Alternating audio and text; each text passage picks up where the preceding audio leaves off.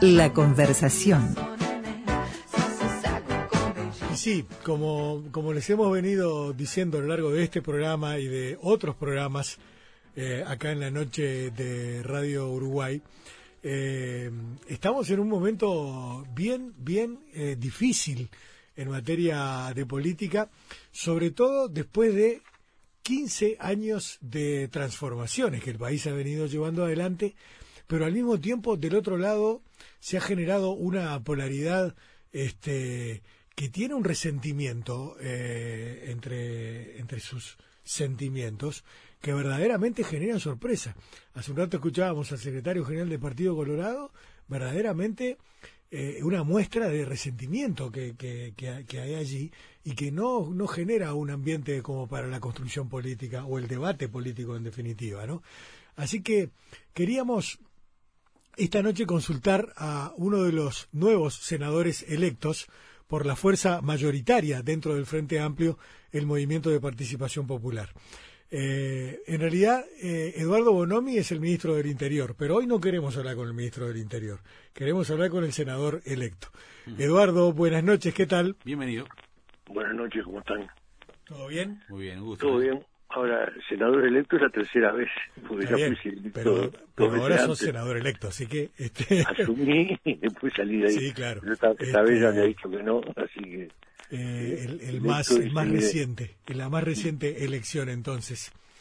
Eh, ¿Cuál es la percepción, Eduardo, habida cuenta de la compleja situación que, que el Frente Amplio enfrenta esta noche y, esto de aquí al, al 24 de, de, noviembre, cuando la segunda vuelta, ¿no?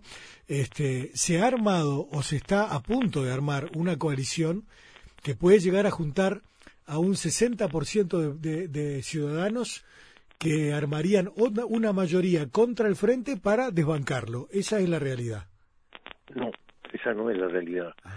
Eh, la realidad es que se está armando una coalición de ex candidatos a la, a la presidencia que ya se estaba armando antes, cuando en la campaña cada uno eh, tenía como objetivo sacar al, Frente Amplio del gobierno. Hasta Mieres estaba en eso, que fue novedad porque durante años hizo política con el partido bisagra, este año lo dejó de lado y puso como objetivo sacar al Frente Amplio del gobierno.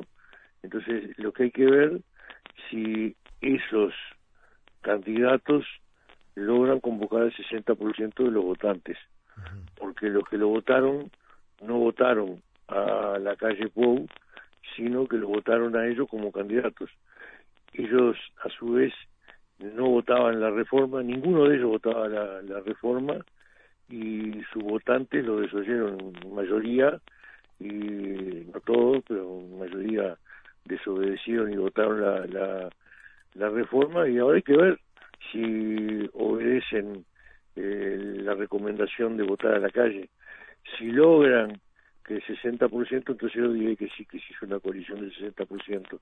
Por ahora hay una coalición de, de ex candidatos que, que dieron su apoyo a la calle Pou, pero lo que hay hoy objetivamente es que el Frente Amplio tiene 40, 41% de los votos, la calle Pou tiene el 29% de los votos, y el apoyo de los que estuvieron por debajo de él.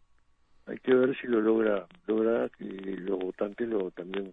Pero eh, da la impresión de que tienen un objetivo superior que los une y que es, su, es su propósito, sacar al Frente Amplio del gobierno. Es, el, el, objetivo principal. Después lo otro lo negocian, no tienen problema. No, yo creo, sí, sí, sí, pero tienen que convencer a los votantes.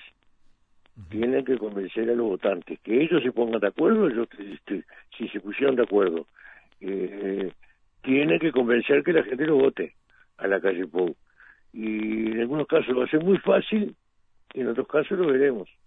Eh, yo creo que además el, objetivo de sacar al frente del gobierno tiene atrás otro objetivo que es un proyecto de país diferente y que se basa en una forma distinta de distribuir los ingresos. Eso eh, se dio en toda la región hasta los años 2000, 2001, 2002, que había una distribución regresiva de los ingresos desde los más pobres a los más ricos, hizo crisis, eh, asumieron gobiernos en distintos países que por distintas vías, distintas concesiones ideológicas, dieron vuelta a la pisada y empezaron a distribuir desde los más ricos a los más pobres. Hubo una eh, reacción, digamos, restauradora, se dio en Argentina, se dio en Brasil, se dio en Chile, se dio en Ecuador y se, planteó en Uruguay. Y el, modelo siempre fue claro, es bajar el costo del Estado, bajar los costos salariales, bajar el gasto social, eh, devaluar para que los exportadores, que son los grandes beneficiarios de ese proyecto, reciban más pesos por cada dólar que venden, que reciben. Ese es el proyecto en general. Eh, y eso se, se expresó en sacar al frente del gobierno porque el frente estaba eh, haciendo una política salarial que iba al, alza, un gasto social eh, diferente que ellos hacían, trataba de tener el dólar no artificialmente alto, eh, un gasto del Estado porque concebía y concibe al, al Estado como escudo de los débiles, las empresas públicas cumpliendo un papel en, el, proceso productivo, y ese son los, dos proyectos que hay ahora. Ahora, yo creo que es claro que de triunfar el proyecto restaurador, se van a ver afectados los salarios, se van a ver afectadas las jubilaciones, se va a ver afectado el empleo, las políticas sociales. Eso es lo que se enfrenta y eso es lo que hay que tratar de, de manejar ahora. Yo creo que hasta este momento la campaña electoral estaba dada por elegir candidato a presidente y parlamento. Entonces los partidos políticos y el Frente Amplio también, a pesar de tener un rumbo más o menos definido, los sectores que, competían por, por, por, el Parlamento eh, tenían matices, tenían eh, cosas con las que querían diferenciarse y yo creo que se terminó. Ahora el frente tiene que tener una conducción clara, el candidato tiene que estar metido en esa conducción, sea el conductor, tiene que tener un equipo fuerte, tiene que tener cuatro o cinco puntos claramente definidos que tienen que ver con el empleo, con la seguridad, con el proceso productivo, la inserción del país en, la región y en el mundo, claramente con proyectos y, y no abrirse, no separarse de ahí. Eh, yo que sé, en el tema seguridad, el Frente tiene una, tenía una definición de 12 puntos, pero los sectores eh, decían cosas distintas. Eh, había que no estaban tan de acuerdo con la integralidad de políticas sociales y políticas de policiamiento, que despreciaban la política de policiamiento, hubo un desplazamiento de votos hacia sectores de la oposición que hacían planteos más duros, entonces yo creo que eso no cabe ahora planteo de seguridad, planteo de, empleo y trabajo, salario, proyecto productivo, eh, inserción del país tiene que tener contenidos claros y hay que trabajar todos por eso, eh, sin tratar de diferenciarse uno de otro como pasó ahora. Y bueno, yo creo que el Frente no tiene que recuperar 12 votos como algunos dicen, el Frente tiene que levantar 6 votos, 6 puntos, no 12 puntos seis puntos, con seis puntos está ganando la elección, entonces hay que trabajar por eso. Eduardo, eh, más de 15.000 personas han firmado en la plataforma change.org o change.org una iniciativa que consiste en exigir al candidato a la presidencia, Luis Lacalle Pou, que detalle cuáles son los puntos que plantea integrar a su proyecto de ley de urgente consideración, el tan famoso proyecto que no ha sido dado a conocer públicamente o que, bueno, que asegura que enviará al Parlamento una vez que asuma la presidencia en caso de ganar. Eh, por ejemplo, el propio candidato a la presidencia por el Frente Amplio, Daniel Martínez, ha dicho a la gente no le gustan acuerdos entre cuatro paredes. ¿Qué piensa el por tercera vez senador electo? Sí, yo en realidad eh, nunca me metí con, con, con la, la ley de urgencia que plantea la calle porque para plantearla tiene que ganar y es lo que me planteo que no gane. Entonces, en algún momento, si si llegara a pasar eso, la va a tener que presentar. Pero yo no doy por descontado que va a ganar, doy por, por, descontado que va a perder. Entonces no me preocupa tanto la, la, la, la ley de urgente consideración. Me preocupa el proyecto que maneja. Eso sí, porque eso es lo que se confronta. Proyectos. Y la ley tendrá que expresar el proyecto. Pero si se conoce el proyecto, eh, la ley es lo de menos. Bueno, pero ese proyecto no ha sido a conocer todavía. Hay mucha gente va a votar en noviembre sin conocerlo. Y no solo eso, sino el, el, proyecto que vos mencionás, Eduardo, el proyecto de fondo no, no se conoce. No, no ha hablado eh, específicamente de qué se proponen hacer concretamente, ¿verdad? Ha hablado, sí. Hay que, hay que interpretarlo. Eh, además, cuando no habló fue en el debate. En el debate él no, no habló de lo que va a hacer criticó al Frente Amplio. Pero el otro día habló a Susana Arbereche, y ella sí habló. Ella dijo que, porque en el debate eh, la calle dijo que había que mantener los consejos de salarios. Lo dijo así en general. Pero Arbereche el otro día dijo que los consejos de salarios tenían que aumentar solamente el salario mínimo de la categoría y no el aumento general de salario ni las condiciones de trabajo. Y esa es una definición. Los consejos de salarios existen desde el 43 y desde el 43 que están manejando el salario mínimo en la categoría, el aumento general de salarios y las condiciones de trabajo. En el 68 dejaron de, convocarlo, lo volvió a convocar Sanguinetti en el 85, con la misma ley del 43, con un decreto propio que mantuvo esas tres cosas.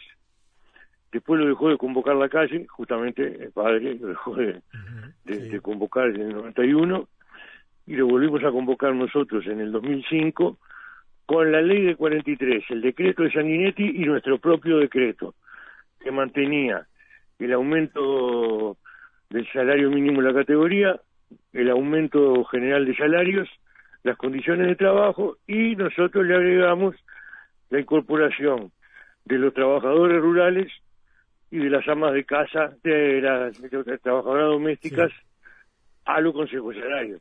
Pero y después hicimos la ley de negociación colectiva, donde vuelve a incorporar eso, y a diferencia de la ley de 43, establecía que eh, si no lo, no lo convoca el gobierno, que fue lo que hizo la calle, tenía la ley, pero no lo convocaba, eh, lo podía plantear los trabajadores o los empresarios. Entonces, la calle habló de los, consejos salarios. Él lo dijo, hay que repetirlo. También dijo, junto con Talvi, que había un exceso de empleados públicos. Talvi lo, en, el programa hablaba de 22.000, la calle hablaba de 27.000, después eh, la calle, y la calle no, Talvi habló de 70.000, pero él lo dijo eso. Eh, y dijo varias cosas más, la dice por separado, las va diciendo, las va tirando. Entonces yo creo que hay que recordarlo todo eso. La gente tiene que recordar eso. Muchas veces cuando pasó lo que decía, que se, ponía el acento en algunos aspectos de, de las definiciones de los sectores, se ponían el acento en otras cosas y no, pero estas cosas yo sé que varios sectores lo señalaron lo que yo estoy diciendo. Eduardo, las políticas eh, sociales eh, no, no, no solo la calle, sino que en la calle dice que va a ser su ministro de, Desarrollo Social. Dijo que había que cambiar las políticas sociales y que en el MIDES había que empezar a hacer yoga. Pero bueno, yo qué sé, son definiciones. Y hablando de definiciones... La otra cosa, una cosa más, la, última tengo que preguntar. Eh, tan, tan es así lo que digo, que llegó un momento que la calle Pou dijo no, que los asesores no hablen más. Los amordazó. No hablan, hablo yo. Porque estaba metiendo la pata, le estaba desmintiendo lo que él decía. Mm. Eduardo, el, el expresidente José Mujica planteó hace horas, horas al Frente Amplio una, una propuesta de campaña eh, para la, segunda vuelta, para este balotaje, y trasciende ya, eh, ya ha hablado, Yamandu Orsi es el coordinador el nuevo coordinador del Comando Político del Frente Amplio de cara a esta segunda vuelta, eh, asumiendo un, rol clave sin dudas en esta estrategia política del candidato presidencial del Frente Amplio. Eh, ¿Cuál es eh, su opinión al respecto y su visión? Eh, yo creo que sí, lo que se ha planteado se basa en una interlocución distinta, voceros distintos, pero yo creo que es más lejos.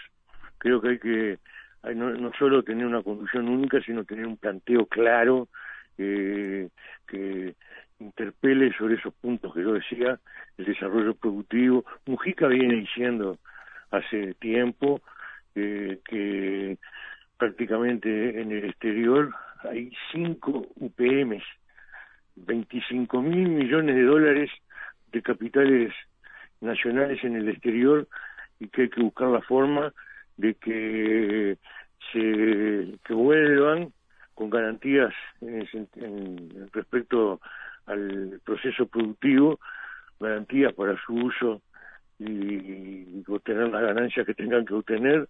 Ha hablado de la sociedad del capital público y el privado para el desarrollo de procesos productivos. Eh, y bueno, yo creo que una de esas cosas hay que dibujar claramente para poder hacer campañas con cosas concretas que interpele no solo a quienes han sido los mayores beneficiarios de la distribución en este proceso, que son los que viven de su salario, sino que la distribución tiene que alcanzar a, los que viven de su trabajo, a tamberos que se levantan a las 4 de la mañana para ordeñar y cuando termina el mes cobran menos que lo que cobra un trabajador de la industria lechera. Entonces, la, la, justicia social tiene que llegar a esos sectores, a la producción familiar, a los pequeños productores rurales, a los pequeños comerciantes, los pequeños... bueno, y eso tiene que quedar dibujado, no tiene que quedar solo dicho así, sino quedar dibujado. Tenemos poco tiempo para hacerlo porque quedan menos de cuatro semanas para, la campaña y yo creo que a eso de alguna manera se, se ha referido Mujica y hay que, hay que fortalecerlo cada vez más. Claro. Eduardo, eh, lo, que estamos enfrentando en este momento, lo, veíamos recién con el secretario general del Partido Colorado, es una campaña de, yo no sé si odio, pero al menos una, una gran, eh, eh, un gran sentimiento negativo eh, para con la conducción que ha ejercido el Frente Amplio durante los últimos 15 años en el gobierno. La pregunta es si, si, la, si la racionalidad de lo que estás planteando como, como, como estrategia es suficiente para enfrentar a un sentimiento de descalificación como el que se viene dando cotidianamente. De hecho, eh, incluso hoy tal Ernesto Talvi dijo, ah, con Martínez hablaremos, sí, pero después del balotaje, como diciendo, andá a llorar al cuartito porque no te voy a atender eh, efectivamente hasta después del balotaje, porque ahora estamos en otra cosa. Ustedes quedaron afuera y quedaron aislados y aparte, que además es parte de la estrategia, ¿no? Aislado por propia voluntad. Aislado al frente, ¿no? Este, de alguna manera. ¿Cómo enfrentar todo eso, no? No, no, pero ese, esa es una concesión que no hay que hacerle. Él quedó aislado. Nosotros lo triplicamos a Talvi, él quedó aislado. Eh, yo creo que el, propio MPP tiene más eh, legisladores que todo el Partido Colorado. Entonces, ¿quién quedó aislado? No no, que no se haga el vivo. Eh, ellos están sumando la voluntad de los candidatos eh, vamos a ver si los votantes eh, siguen la recomendación de los candidatos. No la siguieron con la reforma. Votaron eh, la mayoría del Partido Nacional, del Partido Colorado y de eh, Cabildo Abierto. Votaron la reforma, no salió, pero la mayoría de esos partidos la votaron y sus candidatos no la recomendaron. Decían que estaban en contra de la reforma. Entonces no pudieron alinear la tropa eh, en ese tema. ¿Por qué damos por descontado que la va a alinear en el candidato que hay que votar? Pero además, eh, la estrategia del secretario general del Partido Colorado no es nueva. Yo recuerdo cuando debatió con, con Tabaré, eh, creo que en el 94, lo recuerdo, estaba en el debate, y a uno le quedó la impresión de que, que había salido ganador de ese debate fue Tabaré Vázquez. Pero, ¿qué pasó?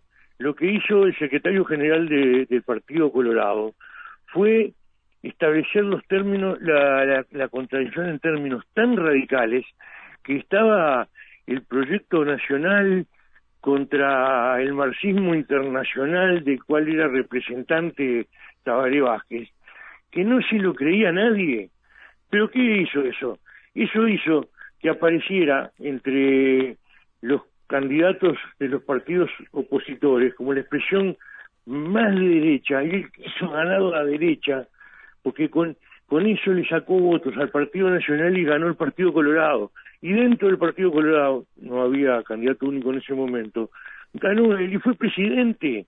Entonces, esa estrategia ya la conocemos, eh, radicaliza las cosas y busca que se radicalicen en contra. Y no hay que radicalizarse en contra, hay que plantear cuál es el proyecto que ha defendido el Frente Amplio y cómo le ha, cómo le ha caído al pueblo ese proyecto que le, que le ha resultado a los trabajadores, a los pequeños comerciantes, cómo vive el pueblo uruguayo hoy, cómo vivía con el proyecto de ellos.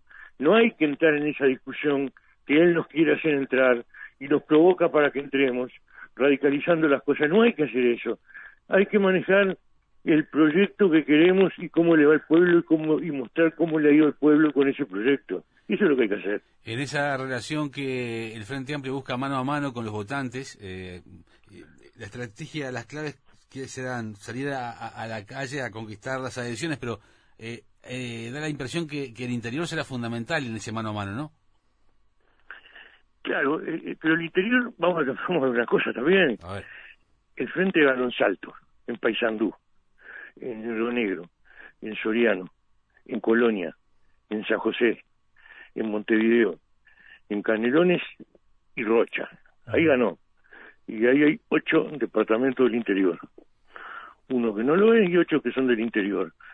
Eh, en otros perdió, pero perdió en términos eh, no no no no no de demasiado grande. En otros perdió. Eh, en Rivera fue un fue paliza para el frente.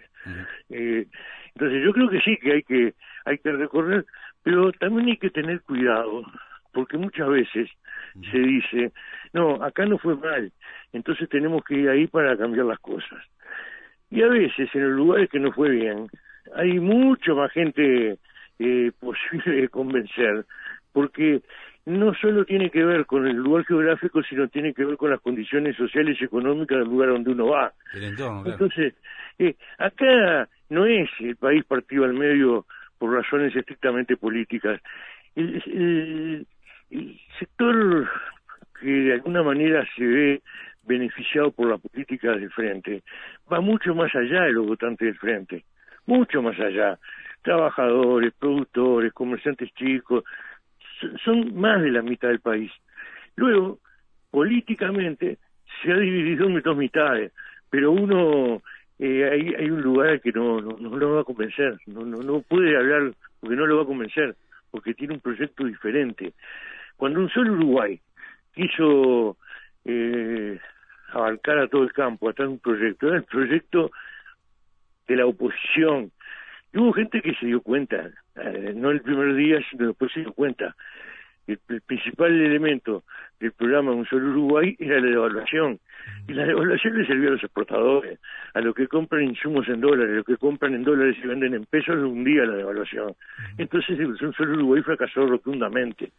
Pero fue el primero que planteó el programa de, de los partidos tradicionales, que no lo dicen, no lo, no lo mencionan, claramente, pero es el programa que tienen atrás de ese odio al frente. Eduardo, ese, ese escenario que, que usted hace un, distingo entre lo que es una primera vuelta y, una segunda vuelta que puede ser completamente distinta y hasta favorable para el Frente Amplio, ¿es el mismo caso, me permite una comparación, eh, me corrige si, si, si, entiende que me equivoco, pero eh, no es lo mismo también una, se da eh, a nivel de una elección nacional de lo que es después una elección departamental, también se dan realidades completamente distintas. Claro, yo creo que pasa eso. Muchas veces nos ha pasado en estos 15 años que en las elecciones nacionales eh, los ciudadanos de muchos departamentos votaron Frente Amplio. Y cuando llegaron las elecciones mm, departamentales, volvieron a votar los partidos tradicionales. ¿Y eso por qué es? Yo, estaba con un intendente, un intendente del Partido Nacional, en determinado momento, cuando apareció la noticia, estamos almorzando juntos, con el jefe de policía también, del departamento. Apareció la noticia de que Tabaré Vázquez eh, iba a aceptar ser candidato de nuevo. El intendente me dice, ¿por qué hacemos elecciones entonces? Que siga todo así, cambiemos el presidente, que, se, que asuma Tabaré, porque nosotros estamos mucho mejor con los gobiernos del frente que con los gobiernos de los partidos tradicionales. Nosotros manejamos el presupuesto de la Intendencia con lo que nos transfiere el gobierno, y antes no lo podíamos hacer. bueno, esa es la razón por la que en muchos lados votaban al frente y después elegían un intendente. Sí, claro, claro, claro. De otras em, características. Esto no es sencillo, esto no es lineal, esto no, no pasa eh, masivamente, pero pasa, pasó eh, para que diera determinadas triunfos en determinado momento. Y bueno, yo creo que todo lo que digo, eh, no lo digo porque sea fácil, digo que ese es el camino que hay que seguir. Si seguimos otro camino, y bueno, ¿a dónde vamos? Creo que el camino es este. Eduardo, em, el presidente brasileño, Jair Bolsonaro, eh, mostró su apoyo a la candidatura de Luis Alberto Alejandro Aparicio de la calle Pou en la segunda vuelta de las elecciones en una nota que dio al diario Estado de San Pablo en una gira que está realizando por Asia, donde además le pegó de vuelta a Argentina, dijo que está preparado para lo peor. Eh, esto tiene que ver con lo que vos decías de hay, hay un hay un fortísimo eh, una fortísima pulsión post-progresista en la región que la están tratando de imponer por otro lado, ¿no? ¿Cómo ves este tema de la, incidencia de un hombre como el presidente de Brasil, nada menos, ¿no? Bueno, yo creo que el presidente de Brasil ha tenido varias declaraciones que el gobierno uruguayo eh, ha tratado de no hacer por no caer en injerencia, pero el presidente de Brasil también eligió a Macri, se pronunció por Macri, y todavía después de que se produce la elección, dice que el pueblo argentino se equivocó. Entonces, yo creo que, que, forma parte de lo que ha sido esa, esa eh, reacción restauradora. El otro día, creo que la semana pasada, eh, hablaban del primer éxito de, Bolsonaro. ¿Y cuál era el éxito? Que pudo imponer en el Parlamento la reforma previsional que aumentaba la edad de jubilación y que separaba eh, de, de, lo trabajado, sino que se necesitaba determinada edad y no siempre acumulaba lo trabajado.